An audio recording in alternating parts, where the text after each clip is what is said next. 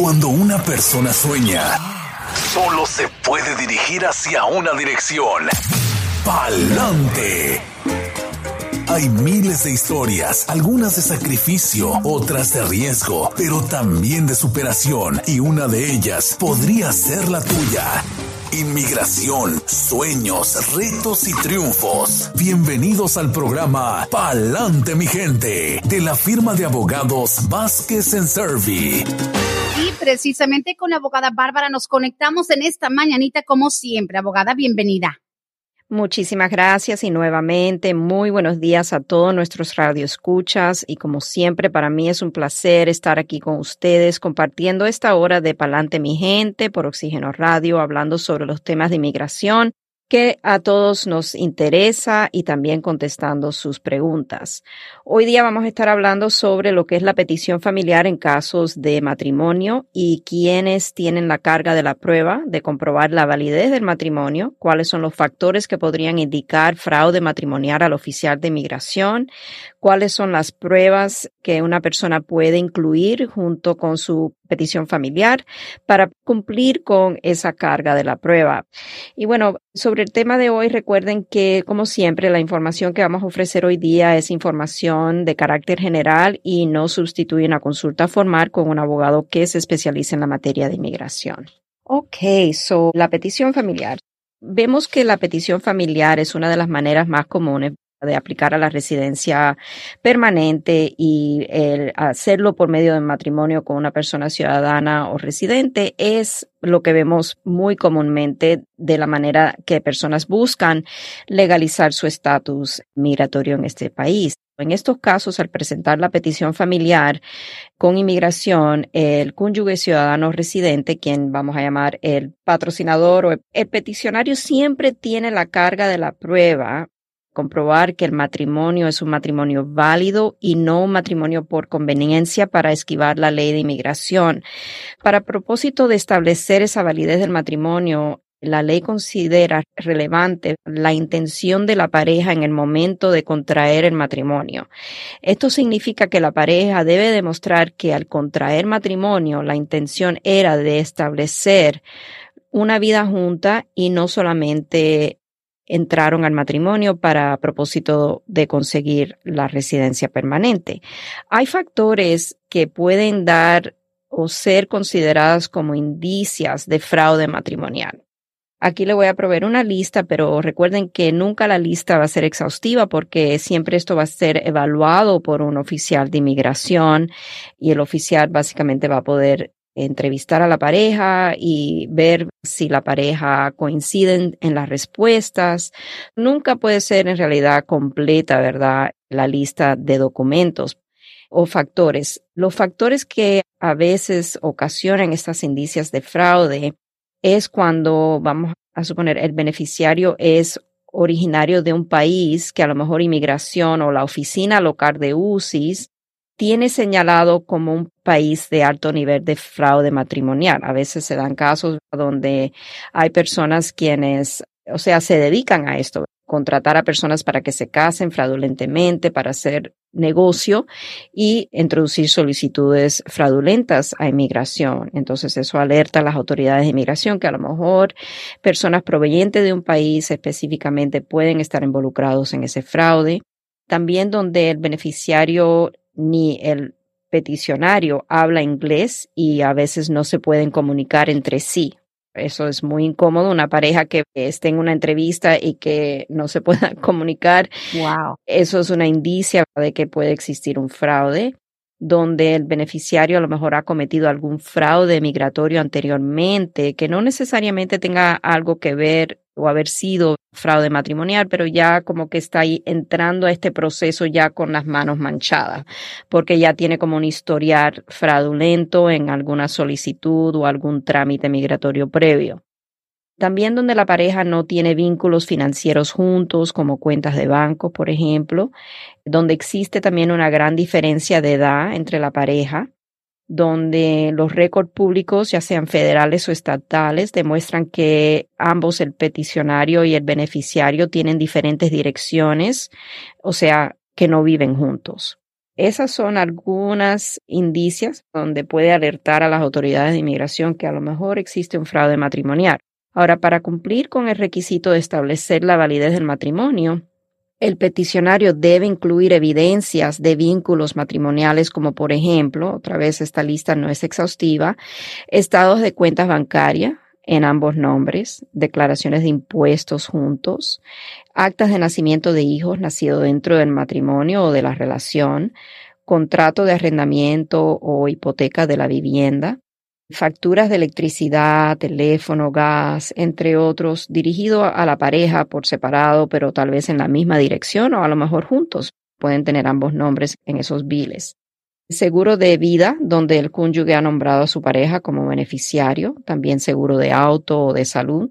Registración de autos donde la pareja son copropietarios y contienen la misma dirección, récord escolares de los hijastros, donde a lo mejor el padrastro o la madrastra está indicado como un contacto de emergencia, prueba de embarazo, a lo mejor es una pareja joven o a lo mejor ya una pareja establecida y hay un embarazo que se pueda comprobar que está ya en vigor ahí. También la lista de estas posibles pruebas, recuerden que no son extensas y a veces hay que ser creativos, ¿verdad? En las pruebas que vamos a traer, especialmente cuando es un matrimonio bastante nuevo. Muy importante en nuestra opinión, siempre por lo menos acercarse a un abogado que se especialice en la materia de inmigración para tratar de consultar sobre cuáles son los requisitos, qué pruebas necesitan, etcétera. Y a veces, cuando el oficial de inmigración sospecha que puede existir fraude matrimonial, el gobierno entonces puede enviar lo que es un pedido para más evidencia de la validez del matrimonio, puede enviar una notificación que tiene la intención de negar la solicitud, también la pareja, si ya ha sido entrevistada y el oficial sospecha después de la entrevista tal vez dado a las respuestas de las preguntas durante la entrevista que no coincidieron o tal vez porque hay otra índice de posible fraude. Entonces, en esa situación, el gobierno puede fijar una segunda entrevista para darle a la pareja una segunda oportunidad de comprobar la validez del matrimonio y también para que el gobierno pueda indagar más sobre esa validez. En esas segundas entrevistas es algo que llamamos Stokes Interviews y se llaman entrevistas Stokes porque hay un caso que se llama Stokes versus INS, cuando inmigración era INS y no UCIS. Pero durante esas entrevistas, la pareja tiene que estar consciente de que las entrevistas pueden ser, y la mayoría son grabadas. La pareja es entrevistada por separado y las respuestas son comparadas para determinar si existen discrepancias o si las respuestas coinciden.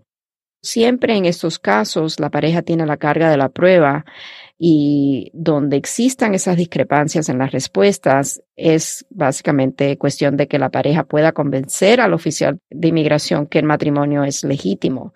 De lo contrario, la petición podría ser negada. Como siempre, se le aconseja como mínimo una consulta formal con un abogado que se especializa en la materia de inmigración y aquí en Vasquez en Survey podemos ayudarle.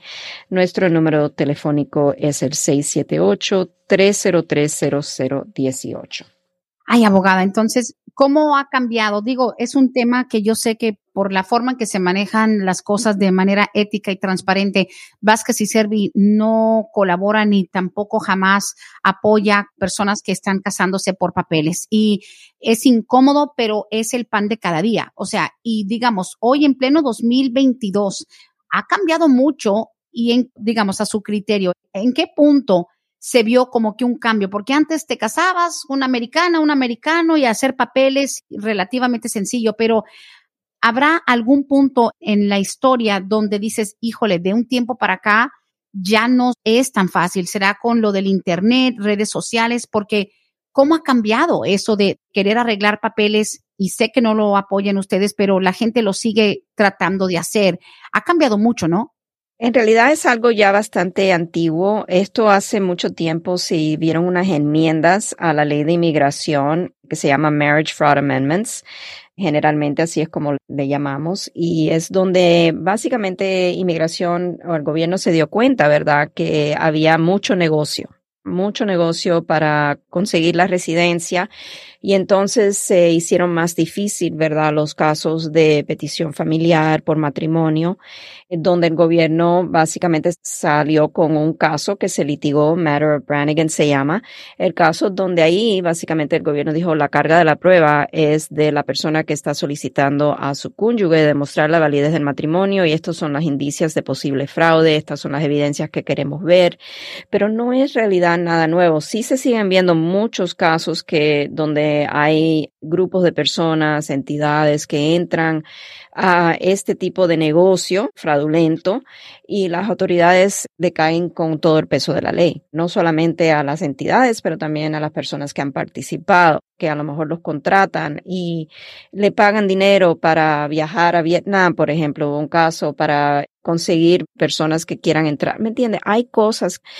que la ley de inmigración ahora va a caer más fuerte contra estas personas. Las personas que cometen fraude matrimonial se pueden ver dañados en casos futuros migratorios, vamos a decir que después se casen de verdad, por amor.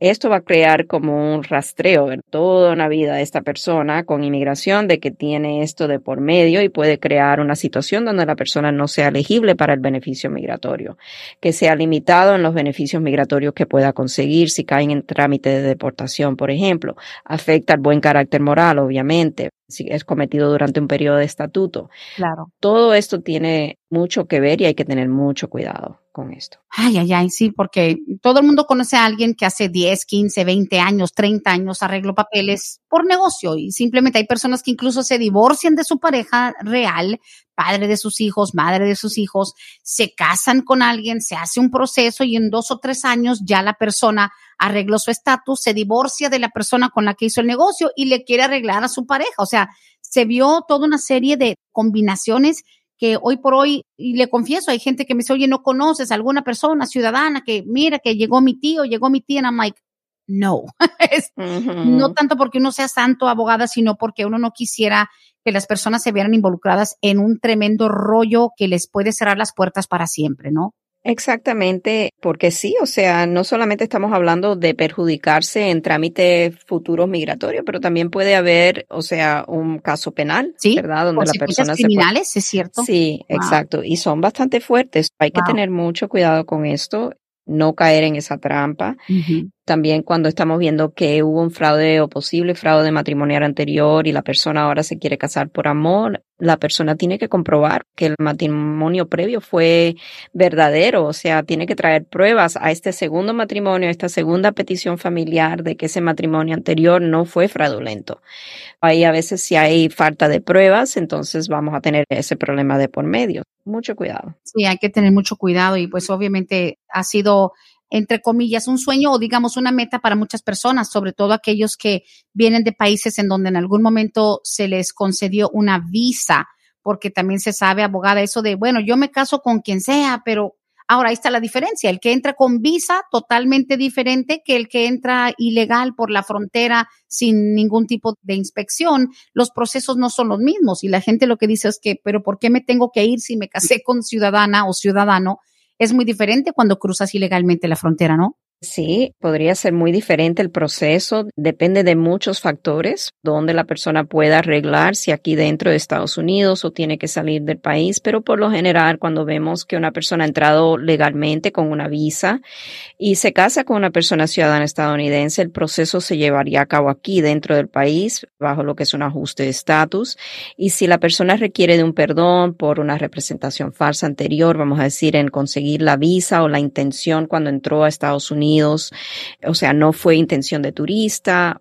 Hay muchas diferentes posibilidades por la cual una persona puede requerir un perdón. Entonces, junto con la solicitud de ajuste de estatus, se somete el perdón siempre y cuando la persona tenga ese familiar calificativo para poder introducir esa solicitud. Claro, todo lo demás. Ahora, también parte de estos procesos a veces dicen, bueno, si no puedo hacerlo de una manera sencilla o me falta algún familiar calificativo, como siempre lo ha mencionado usted, abogada, muchos dicen, pero es que mis hijastros. Muchos dicen, no, es que yo ya llevo 10 años con esta señora o 15 años con esta señora, no tengo hijos biológicos con ella o nacidos aquí, pero mis hijastros los conocí desde que tenían un añito, tres añitos.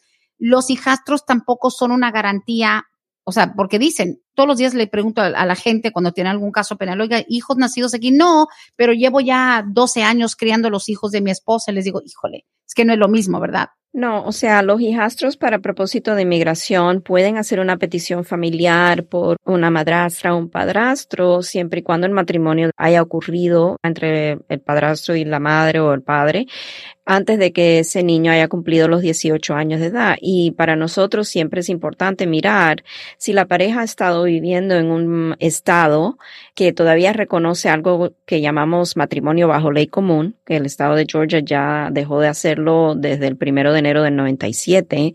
Entonces es posible que aunque no estén legalmente casados, porque no hayan ido a lo civil, nunca hayan aplicado ni se hayan casado bajo la ley civil, se puede argumentar de que están casados ante los ojos de la ley, dado a que se han proyectado a la comunidad como un matrimonio, pero para eso el estado donde están viviendo la pareja tiene que todavía reconocer un matrimonio bajo ley común y entonces a veces podemos argumentar que sí, esos hijastros califican para poder hacer una petición familiar para el padrastro o la madrastra, dado a que la pareja ha estado casado bajo matrimonio de ley común en ese estado. Claro. Y aparte de eso, no basta con que digan, ah, pero es que el papá biológico nunca ha estado en el acta de nacimiento o yo estoy ahí, los niños no están registrados. No cuenta nada más la presencia en la vida de ellos. No, no, no. Tiene que estar, o sea, apoyado por la ley, ya sea porque es un matrimonio bajo ley común o porque se han casado ya legalmente y ambas cosas tienen que suceder ya sea bajo matrimonio, bajo ley común o matrimonio por lo civil legal, tiene que haber ocurrido antes de que ese niño cumpliera los 18 años de edad. Vamos a decir, si se juntaron y el niño ya tenía 18 años de edad cumplido, aunque sea un estado que reconozca el matrimonio bajo ley común, no va a pasar a ser su hijastro porque el niño tenía ya los 18 años cumplidos. Cierto. Ay, son combinaciones, abogada, y sin duda la gente siempre trata de decir, bueno, déjame ver si saco de aquí, si tengo esta posibilidad, porque a la hora de querer hacer su ajuste, uno no quiere dejar ninguna piedra sin voltear, ¿no? Y determinar si califica para una cosa para la otra. Esta mañana me preguntaron acerca de un, hombre que había sido agredido gravemente por su esposa.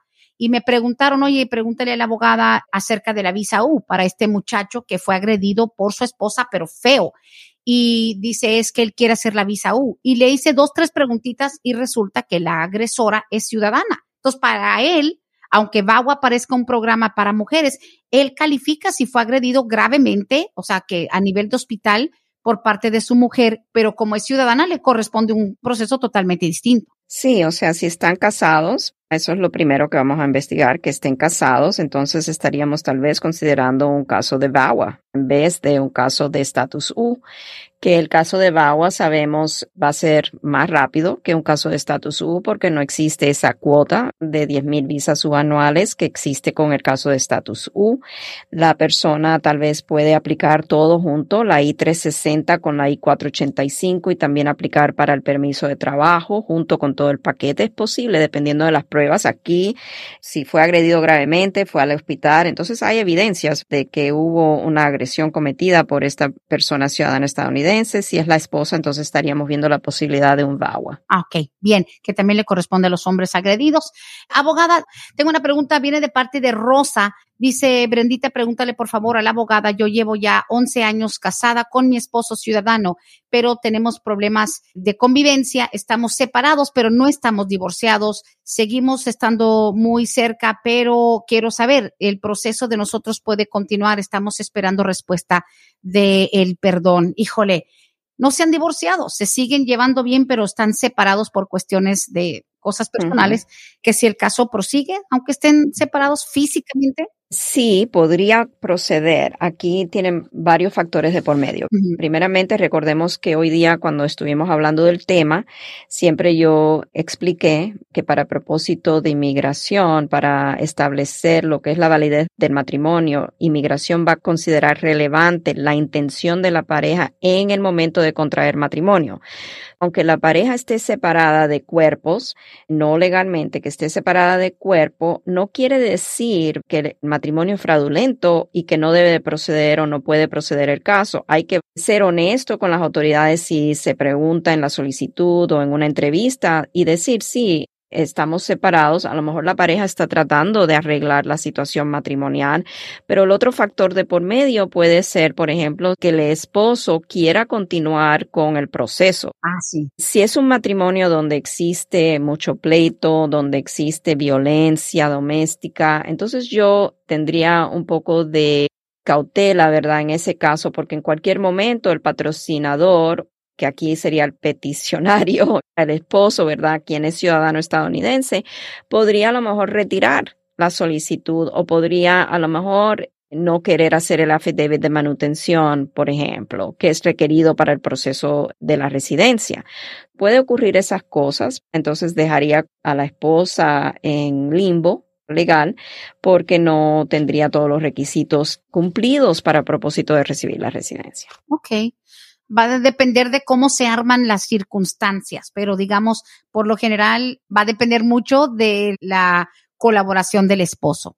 Correcto, sí, y he tenido casos, Brenda, para dar un poquito más de ejemplo con respecto a esta pregunta, donde la pareja no ha tenido un matrimonio muy bueno, muy Armonioso. Armonioso, pasivo, exacto. Y a lo mejor hay problemas de violencia doméstica.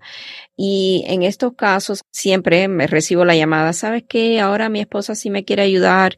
Y mi consejo en ese caso son dos. Primero, si decide tomar el caso por medio de la esposa, hay un conflicto de interés, yo no puedo seguir en la representación porque tomé el caso de Bawa y ahí ya no puedo, ¿verdad?, representar a las dos personas a sabiendas de que esta persona ya quiso hacer un trámite por haber sido víctima de abuso doméstico. Hay un conflicto de interés, tengo que referir el caso.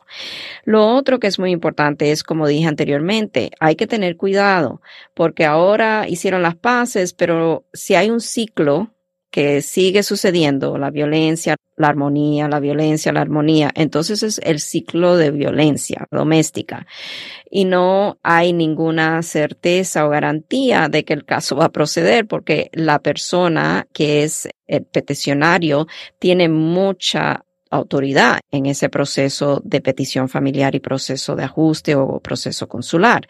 Y en cualquier momento puede decidir, sabes que ya no estamos en un matrimonio bueno, hay mucha violencia, hay mucha discusión, yo no quiero proceder. Y entonces, ¿qué hacemos? Ay, ay, ay, es verdad. Bueno, es mejor, como dice usted, manejar las cosas de la forma más transparente y más real, porque sí, hay algo que después, digamos, si la persona está casada con una persona con estatus, a lo mejor, como dice usted, de pronto salen del carril de lo que es la petición familiar de esposos a lo que es un VAWA. Correcto. Wow. Ok, well, mi gente no es nada color de rosa, pero en fin, hay que hacer las cosas de manera legal. A ver, siguiente pregunta, y por cierto, la línea telefónica 776-86-3424. Dice, buenos días, Brendux. Pregúntale a la abogada si es normal un FOIA. Pagamos 1.500 dólares a nuestros abogados de migración. Dice, y no son ellos. O sea, dice, no es la abogada Bárbara. Pagaron 1.500 dólares por un FOIA. Dice, desde febrero y no nos han devuelto nada ni nos dan ninguna razón. ¿Esto es normal? Sí, y depende, por ejemplo, de las entidades o de la entidad que han solicitado el FOIA. A veces cuando, por ejemplo, es el CBP, la patrulla fronteriza, esos FOIAs pueden demorar bastante tiempo. Hay también problemas con los archivos migratorios. Durante la pandemia se cerró lo que es el National Records Archive, que básicamente es como unos túneles, imagínense, unos túneles donde están todos estos expedientes, si son expedientes bastante antiguos de historial migratorio, pueden ser que estén localizados en esa central donde no hay acceso o hay muy poco acceso todavía a esos expedientes o puede estar ocasionando esa demora. También el costo de los FOIAs depende mucho. A veces escuchamos un FOIA, 1.500 dólares, pero a veces no es un FOIA, a veces es un panel de FOIAs que se piden, no solamente un FOIA, pero se piden varios FOIAs a las diferentes entidades donde la persona pudo haber tenido contacto con las autoridades de inmigración. Y a veces los expedientes de FOIA son bien extensos, mil, dos mil hojas que hay que estudiar. El abogado tiene que dedicarle tiempo para estudiar. Hay algunos follas que son de 10 páginas, hay algunos de 300, 400, 500, varían los follas. Obviamente, si el abogado sabe de antemano en la consulta que esta persona tiene un historial migratorio bastante extenso, ha tenido múltiples solicitudes, han transcurrido por la Corte de Inmigración, entonces seguramente el abogado no solamente está cobrando por solicitar el FOIA, porque eso lo puede hacer cualquier persona el abogado está cobrando para el estudio y el análisis del FOIA y poder darle una respuesta al cliente de que si se puede hacer algo, qué se puede hacer y cuál va a ser la estrategia o no se puede hacer algo por el estudio que se hizo del FOIA. ¿Me entiendes? Son horas a veces que pasamos estudiando FOIAs. Ah, wow. Sí, puede variar. O sea que, como lo hemos hablado en otros programas, no es un lugar global, mándame el FOIA y ya está todo. Hay agencias y agencias y agencias múltiples, ¿no? Sí, y desafortunadamente no hay ese lugar global, porque sería genial, ¿verdad? Sí. Que todo lo del gobierno con respecto a inmigración, que se pida un FOIA y que ahí venga todo, de la Corte, de la Patrulla Fronteriza, de la FBI, o sea, que venga todo, pero desafortunadamente no es así. Claro, es cierto. Siguiente pregunta de parte de Pamela, dice, ¿puedes preguntar si uno que entra con visa de turista, me quedé dos años, quiero regresarme al Perú para renovar mi visa, la posibilidad de que me la renueven después de haberme quedado dos años.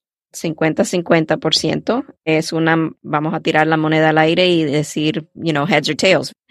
No hay ninguna garantía. Eh, obviamente ya la señora Pamela violó los términos de la visa al quedarse más tiempo de lo que le otorgaron. Y de ser así, el gobierno siempre va a mirar eso como un factor negativo que pesa en contra la aprobación de la renovación de la visa de turista. No hay ninguna garantía. No, no, pueden tomarlo como un intento de volver a entrar legal y quedarse definitivamente. Ahora, cuando una persona con visa de turista, así como el overstay, o que ya ella se quedó más tiempo, si Pamela hace algún proceso de matrimonio con un ciudadano o residente, su proceso se hace aquí mismo. No tiene que tener la visa vigente, digamos, para hacer un proceso, ¿verdad? Si lo hace con una persona quien es ciudadano. Si se casa con una persona ciudadana, entonces se puede hacer un ajuste de estatus aquí dentro de Estados Unidos, no obstante que su estadía ya haya caducado. Oh, Pero no es igual si el matrimonio es contraído con una persona residente. Ah, muy diferente. Bueno, hay que saber. Aquí nos pregunta Doris. Dice, me gustaría saber si hay algún cambio en la cuestión de los perdones, según están cancelando entrevistas y solamente te mandan una aprobación directa. Esto tiene algo que ver con la pandemia. Estamos esperando noticia del perdón para mi esposo, pero no me dicen qué año mandó todo, no sé. ¿Si hay un cambio? O sea, el perdón de presencia indocumentada, si estamos hablando de ese perdón, que es la I-601, o sea, el perdón provisional de presencia indocumentada, esa solicitud no entrevistan sobre esa solicitud. Entrevistarían, por ejemplo, sobre una petición familiar, que es una de las claves para poder solicitar este tipo de perdón, pero no van a entrevistar sobre el perdón. Son no exactamente. Creo que está un poquito desubicada la pregunta. Sí, sí. Ah, pues bueno, listo. Ya tenemos una llamada en la línea telefónica 770-686-3424. Buenos días, estás al aire con la abogada Bárbara Vázquez. Y buenos días. Buenos días. Anteriormente ya le había hablado, mi hermana y yo hablamos con usted acerca del caso de mi mamá. Ahorita ella todavía no se ha ido a México, ella entró con visa, entonces queremos que se quede todavía aquí en lo que yo me hago ciudadana y hago la petición para ella. Pero ahora lo que pasó es que ella caminaba en California en la calle y pasó un vagabundo y la golpeó muy feo. Entonces ella puede arreglar con la visa U o no, mejor la arreglo yo. Ok, muy buena pregunta. Tiene dos opciones su madre. ¿Cuál sería la más preferida de las dos opciones o la opción donde más rápidamente le podría salir la residencia? Eso sería a través de usted. Una vez que usted se haga ciudadana estadounidense, puede solicitar a su mamá dado que ella entró de manera documentada a Estados Unidos y obviamente necesitaríamos una consulta formal para determinar que no haya ningún impedimento en hacer el trámite de ajuste de estatus. Si por alguna razón usted no se hace ciudadana estadounidense, entonces no puede solicitar a su mamá porque solamente los hijos ciudadanos pueden solicitar a sus padres y su mamá entonces tendría como esa segunda opción aplicar al estatus U siempre y cuando ella haya dado parte a las autoridades y haya reportado el delito, haya cooperado con las autoridades, o sea, no se haya rehusado a cooperar con la investigación del delito y tiene que tomar en cuenta que el estatus U no es un estatus que inmediatamente va a ser recibido, no va a recibir ningún beneficio migratorio como permiso de trabajo inmediatamente. Es una larga espera para recibir ese permiso de varios años y también para la residencia tiene que pasar varios años para que sea aprobado el estatus U, dado a que hay solamente una cuota de 10.000 visas U anuales. Tal vez la recomendación aquí es que usted se hiciera ciudadana estadounidense en cuanto pueda, para que entonces sea más posible que su mamá consiga la residencia más rápidamente. Sí, eso es lo que es mejor, ¿verdad? Pero en este caso, si tenemos el dinero para tomar las dos opciones, ¿es recomendable tener las dos?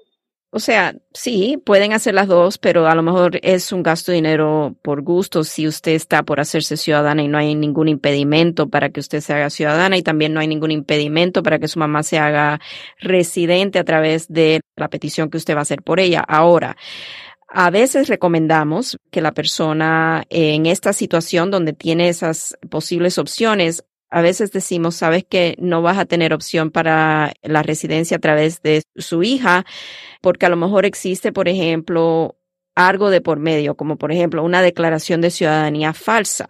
En ese caso, la persona, aunque usted sea ciudadana estadounidense, su mamá no sería elegible para la residencia porque hay un castigo permanente a través de una petición familiar.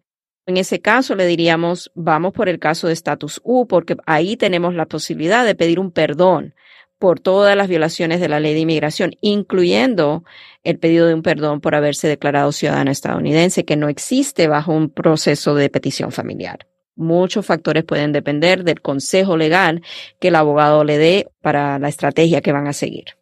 Correcto, sí, pero claro. Muchas gracias. Bueno, gracias. De nada, un placer. Feliz día, gracias. Y eso también es otro concepto interesante, abogada, porque hemos tenido gente que dice, ok, tengo esto por acá desde hace 10, 15 años. Por ejemplo, la petición sabemos que de un hermano a otro hermano, que se tarda mucho, pero resulta que ahora tengo un hijo que cumplió 21 años y cómo le hago para ajustar, mover y les toca a ustedes también hacer una investigación para estratégicamente saber cuándo mover un caso, porque mire, eso de la 245 y de que estoy cubierta bajo la 245, pero luego tengo un hijo nacido aquí, también hacen ese tipo de análisis, ¿no? Claro que sí, cuando tenemos que reanalizar un caso, porque a lo mejor, como dice, algo ahora es diferente, el hijo ya cumplió los 21 años de edad, a lo mejor hay algo de por medio que ha surgido, un delito, eh, un arresto, algo así. Entonces siempre le vamos a decir a la persona, necesitamos que haga una consulta, que concerte una cita con el abogado que está llevando su caso para hablar nuevamente de cuál sería a lo mejor ahora la estrategia, dado a que ahora ha surgido este cambio, que posiblemente pueda o beneficiarle o afectarle negativamente el caso que se está llevando a cabo. Claro. Dándole un poco de seguimiento al caso que le mencioné del hombre que fue agredido por su esposa ciudadana y están casados legalmente, la agresión y todo, aparte de la petición del VAWA, que obviamente si ellos acuden a los servicios de Vázquez y Servi, ¿ustedes dentro de eso los recomendarían también a un abogado de divorcios? ¿Ustedes tienen a quién referir para que sea de un solo? Porque también uno dice, ok, estoy casado con una ciudadana, esta mujer me agredió, mi esposa me agredió, pero no nada más es déjame ir por lo del bagua. ¿Hay una parte que requiere que ellos inicien el trámite del divorcio? No, no tienen que estar divorciados para poder conseguir el bagua y no sería la pareja que vamos a consultar porque ahí hay un conflicto de interés, sería la persona que va a querer hacer el trámite de VAWA, o sea, la autopetición. Si la persona viene con su pareja a la oficina, le vamos a decir, desafortunadamente no podemos atenderlo a los dos. No, claro que no. En ese caso, el VAWA nos dice, ¿verdad? La ley VAWA, que si la persona ha sido agredida por su cónyuge residente o ciudadano, por ejemplo, y todavía están casados, no hay ningún problema que estén todavía casados para que la persona pueda conseguir el VAWA. Ahora, si existe un divorcio, la persona tiene que haberse acogido al VAWA, o sea, haber introducido su autopetición antes de que ese divorcio cumpla dos años, antes de que la persona tenga ya su segundo aniversario de haber sido divorciado. Mm. Esa es la limitación que existe ahí. Hay excepciones a eso o hay manera de a veces si la persona, por ejemplo, puede demostrar que no hizo su autopetición a tiempo, o sea, pasaron más de dos años, pero a lo mejor fue algo relacionado al abuso que la persona estaba sufriendo. A lo mejor ahí puede la inmigración tener un poquito más de discreción para aceptar esa solicitud después de ese tiempo. Bien, interesante que saber. Siguiente pregunta dice aquí, yo me acabo de ser residente permanente por una petición laboral, la compañía donde trabajo. Dice, tengo un hijo en Guatemala de 16 y mi hija que tiene 22. El proceso para traerlos es diferente. ¿Qué me recomienda la abogada? Gracias.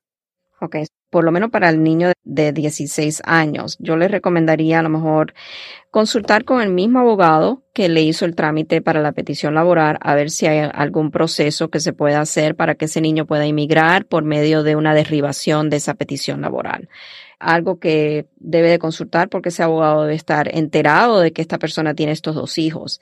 Para la hija mayor, ya de 21 años de edad, a lo mejor sería posible directamente una petición familiar, dependiendo del estatus matrimonial de esa hija. Pero nuevamente, si ya va a consultar para lo del hijo que es menor, igual consultar para la hija que es mayor.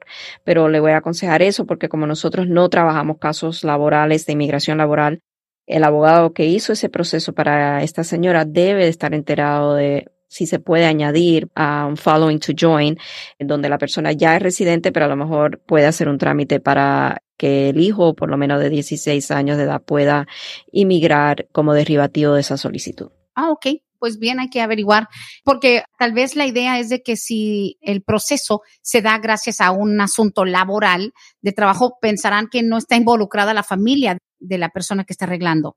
Right. Y eso es algo que yo no puedo contestar. No le puedo contestar porque no sé ni cómo se hizo el proceso. O sea, es fuera del el enfoque de nosotros. Correcto, gracias por la pregunta. Vivian dice, buenos días, me gustaría saber, yo llevo cuatro años con mi proceso de la visa U, pero mi esposo y yo sufrimos un accidente de carro, estuve hospitalizada dos semanas. Hay un proceso, supuestamente una demanda, y quisiera saber si esto me afecta, si a nosotros nos dan alguna compensación, porque sí piden mucha información, dirección, trabajo, etcétera. Creo que es normal, están ellos, digamos, esperando alguna compensación de una demanda por un fuerte accidente. ¿Le afecta la visa U? No, eso no le va a afectar al trámite de la visa U en lo absoluto. Ok, porque no está involucrada en un asunto penal, esto es algo civil por unos daños físicos, ¿no? Correcto. Si hubieron cargos penales por el accidente, entonces obviamente hay que hacer una enmienda a la solicitud de estatus U para notificar a las autoridades de inmigración de cómo se resolvió el caso penal contra la persona que está solicitando el estatus U, mandar una copia certificada de la disposición del caso. Y si es algo que puede levantar a lo mejor índices de un crimen de bajeza moral, entonces a lo mejor hay que solicitar un perdón adicional pero en este caso parece ser que ellos fueron las víctimas, ¿verdad? Porque están ellos poniendo esa demanda. Exacto. Gloria nos dice, buenos días, yo sé que el abogado lo ha mencionado, pero se me pasó la respuesta. Hace 16 años yo entré con visa de turista, soy de México, pero no encuentro el papelito famoso I-92 ella nos ha dado información de cómo se consigue ese documento. La I-92, 16 años entró ella con visa de turista es la I-94, que es el formulario donde indica la entrada legal al país. Desafortunadamente, 16 años atrás es bastante tiempo. No se puede simplemente entrar al sistema de CBP de la patrulla fronteriza y simplemente ver digitalmente el documento I-94, que usualmente ellos tienen el sistema creo que por cinco años atrás. Si entra hoy hay que mirar cinco años hacia atrás y a veces se puede conseguir de esa manera que es la manera más fácil. En este caso se tendría que intentar conseguir un duplicado de la I-94 con el formulario I-10002 que es un pedido que se hace a través de una solicitud de inmigración con la mayor información posible de la entrada, dónde entró, la fecha de entrada, si tiene el pasaporte que utilizó para entrar al país. Entonces se enviaría todo eso como evidencias para ayudar a inmigración a la búsqueda de la I-94. Pero a veces los records del gobierno no eran tan buenos hace tanto tiempo atrás. A veces nos mandan a decir, como un caso que acabo de tener, yo lo encontré absurdo porque sometí una I-102 explicando que estábamos pidiendo un duplicado de una I-94 porque mi clienta tuvo un fuego en su hogar y perdió todos sus documentos. Pero ¿qué pasa? Inmigración me manda a pedir más evidencias y me manda a pedir a mí la I-94. Y yo le digo, pero el propósito de la I-102 es que ustedes me manden a mí un duplicado de la I-94. No, no, no. Es que de plano la gente a veces piensas que están dormidos cuando te mandan contestar, ¿no? Sí, es que a veces no tiene sentido, pero bueno, yo contesté de la manera mejor que pude y vamos a ver qué pasa. Ay, ay, ay, suerte con eso. Lamentablemente también son burocracias y en lo que ellos te contestan a ti se van otros 30 días, otros 60 días. Oh, sí, no, y eso Oh, se demora muchísimo la contestación de la I-102. A veces también podemos hacer un pedido a través de lo que se llama un OBIM FOIA con las huellas dactilares de la persona. Podemos hacer un CBP FOIA, un FOIA a la patrulla fronteriza, para ver si dentro de esas FOIAs puede venir alguna indicación de la entrada legal de la persona a Estados Unidos. Ah, listo. Aprovechando, aquí está la pregunta de Yesenia. Dice Brenda, por favor que me explique la abogada si el perdón 601 tiene una fecha de expiración. Llevamos ya ocho años, nos piden información, nos dicen que lo que mandamos no es suficiente. ¿Hasta cuánto se puede pelear o tiene fecha de caducidad? Un 601. El perdón dice que ya van más de ocho años back and forth. Me confunde la pregunta y un poquito técnico porque el 601 es una especie de perdón y el 601A Ah, sí. es otra especie de perdón. Mm. El 601 es, si es simplemente el I-601, esto quiere decir que la persona está haciendo una solicitud de perdón tradicional. O sea, la persona que está pidiendo la residencia está ya fuera del país. Okay. Ah, Ya ha ido a su entrevista, le han negado la visa de inmigrante, la residencia, y ha sometido la I-601 en base a diferentes grounds o causas de inadmisibilidad. Ve, necesito saber si es la I-601, entonces a lo mejor, o sea, no es que tenga fecha de caducación, la I-601 y la I-601A, no es decir que ha pasado tanto tiempo y ya el gobierno va a decir, ah, ya caducó, pero si le han mandado un pedido para más evidencia y la persona no respondió a tiempo a ese pedido de evidencia, eso sí tiene una fecha de caducación. Y entonces a no responder con las evidencias que le han pedido a tiempo, inmigración puede negar la solicitud I-601, también puede negar la I-601A oh, wow. y la persona tendría que empezar de nuevo con ese proceso. Dice Yesenia, es cierto, mi esposo ya lleva todo este tiempo en México y estamos desesperados. Ha querido venirse de indocumentado, pero estoy peleando con él para que no lo haga. Sí, él está en México. Right. Algo ahí no está bien. Si llevan ocho años de haber sometido la I-601, que es el perdón tradicional, eso es mucho tiempo. O lo hicieron prematuramente, la sometieron antes de que le dieran la hoja azul en la entrevista y no tiene causa ese caso porque la persona no es elegible a someter la I-601 hasta que ya vaya a la entrevista y le digan no puede usted inmigrar, no le vamos a conceder la visa de residencia por X razones usted tiene que someter el perdón. A veces lo que sucede es que la persona no es elegible para someter ese perdón hasta que no cumpla 10 años fuera de Estados Unidos. So, a lo mejor hay una confusión aquí. A lo mejor ella piensa que ya se ha hecho el perdón, pero en realidad no se puede hacer, a lo mejor en el caso del esposo, hasta que el esposo cumpla esos 10 años, porque es a raíz de esos 10 años del castigo que puede entonces la persona someter el perdón.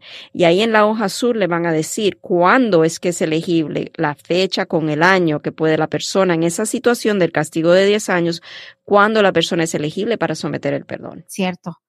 Ay, ay, hay mucho que ver ahí. De verdad sería bueno que, aunque tengan un proceso, digo, y yo le voy a ser sincera, debe ser un poquito incómodo que la gente diga, ok, o sea, tengo el proceso con otra firma de abogados, pero quiero que usted me analice porque la escuchan y sienten confianza. Es probable que ustedes puedan llegar como al fondo del asunto, aún no siendo la firma que lleva el caso. A mí es un poquito incómodo, ¿no? Que busquen respuestas donde ni siquiera está el caso original. Sí, eso es una segunda opinión. No tenemos ningún problema con eso. Pueden hacer una consulta. Vamos a explorar todos los factores del caso para ver exactamente si hay una I-601 ya introducida o si es cuestión de que esta persona está esperando cumplir los 10 años para entonces introducir la I-601, que es muy probable. Yo creo que por ahí hay algo de confusión ahí y a lo mejor las evidencias que le están pidiendo son evidencias para actualizar la información para cuando llegue el momento de poder hacer la introducción de la I-601, toda la información esté actualizada al día. Ahí a lo mejor hay algo de por medio que no se está entendiendo bien, pero sí, una segunda opinión no hay problema. Siempre. Qué bueno, qué bueno. Y 678-303-0018, el número directo en las oficinas, 678-303-0018. Lourdes, ah, es un poquito complicado. Lo, lo de Lourdes yo lo había leído ya en otras ocasiones, pero no había alcanzado. Lourdes tiene su mamá que ella es residente permanente desde hace mucho tiempo. La señora tiene 79 años, ella vive en México, o sea, prácticamente abandonó su residencia. La señora tiene 79, vive en México, es residente y Lourdes me ha dicho en otras ocasiones, dice, nos urge que mi mamá se haga ciudadana porque tenemos un hermano con el deseo de arreglar. Es el último que queda sin papeles, pero como él está casado, no le ayuda a mi mamá siendo residente. Lo que quiere saber Lourdes, es muy complicado. La señora tiene ya mucho tiempo viviendo en México, tiene 79 años.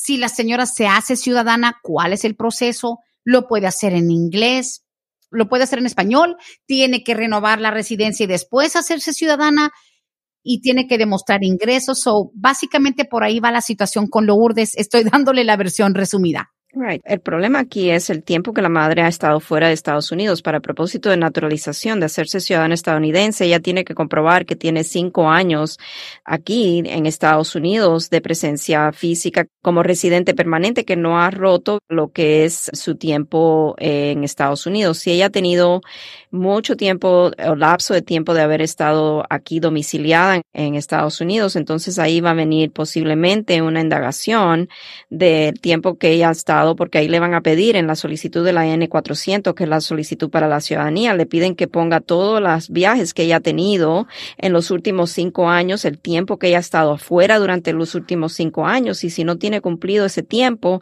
entonces no va a ser elegible a la ciudadanía estadounidense.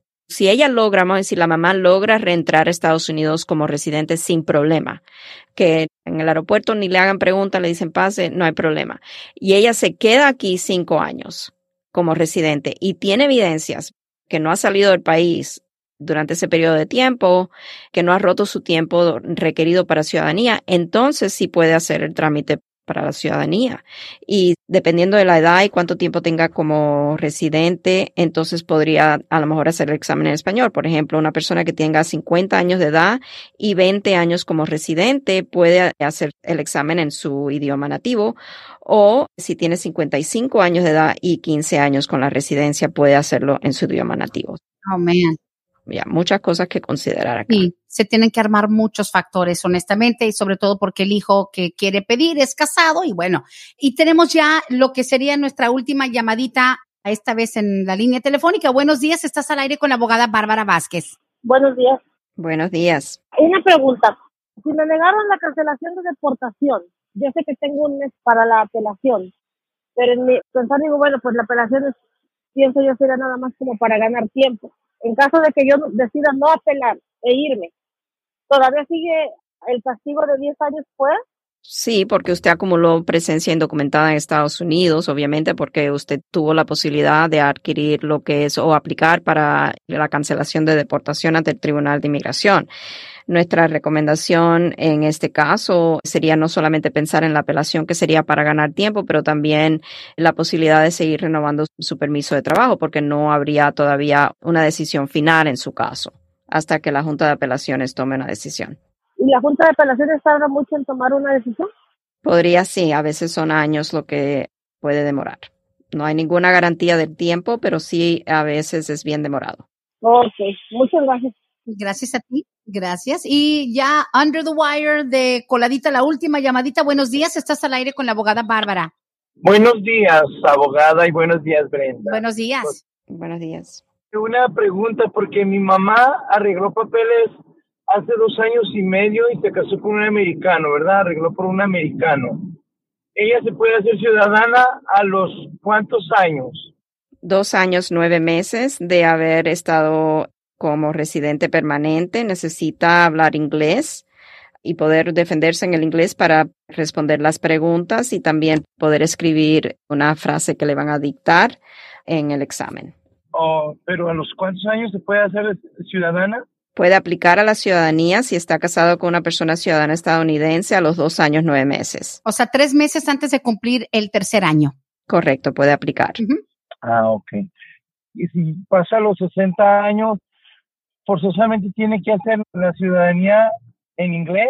Sí, porque para poder hacerla en su idioma nativo tiene que tener 50 años de edad y 20 años con la residencia o 55 años de edad y 15 años con la residencia. Ah, entonces este no puede porque tiene apenas tres años. Sí. Correcto, no tiene el tiempo requerido como residente para poder optar a hacer el examen en su idioma. Oh, yo creí que a los tres años ya se podía hacer de ciudadana. Sí, puede hacerse ciudadana, lo que no puedes hacer el examen en español hasta que ah, tenga 15 años con la residencia. Ya se puede hacer ciudadana faltando tres meses para cumplir los tres años, como dice la abogada, pero lo que no puedes hacerlo en español hasta que tenga 15 años ya con la residencia. Ah, ok. Ya. Está bien. Muchas gracias. Suerte para tu mami.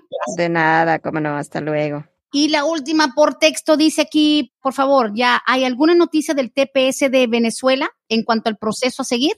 Todavía no. En cualquier momento debe de caer ya publicación de lo que serían las instrucciones a través del registro federal. Estamos en espera, estamos mirando las noticias, mirando los websitios del gobierno para cuando caigan esas instrucciones, porque sí, yo sé que ya se está acercando el tiempo de vencimiento, pero para aquellas personas que no han aplicado para el TPS que está en vigor en estos momentos, o sea, el periodo de registro inicial, esas personas, si son de Venezuela y quieren acogerse al TPS y califican, deben de hacerlo antes de que caduque el tiempo que ahora en septiembre caduca. Así es. Abogada, como siempre, fenomenal el programa. Nos queda claro que siempre hay nuevas preguntas y gente buscando una fuente confiable de información. Número directo en las oficinas 678-303-0018 y gracias, abogada. De nada, muchas gracias a ustedes y aquí los esperamos como siempre para la próxima semana. Así es, que así sea. Hasta aquí hemos llegado hoy, pero siempre vamos pa'lante, mi gente, con Vázquez en Servi.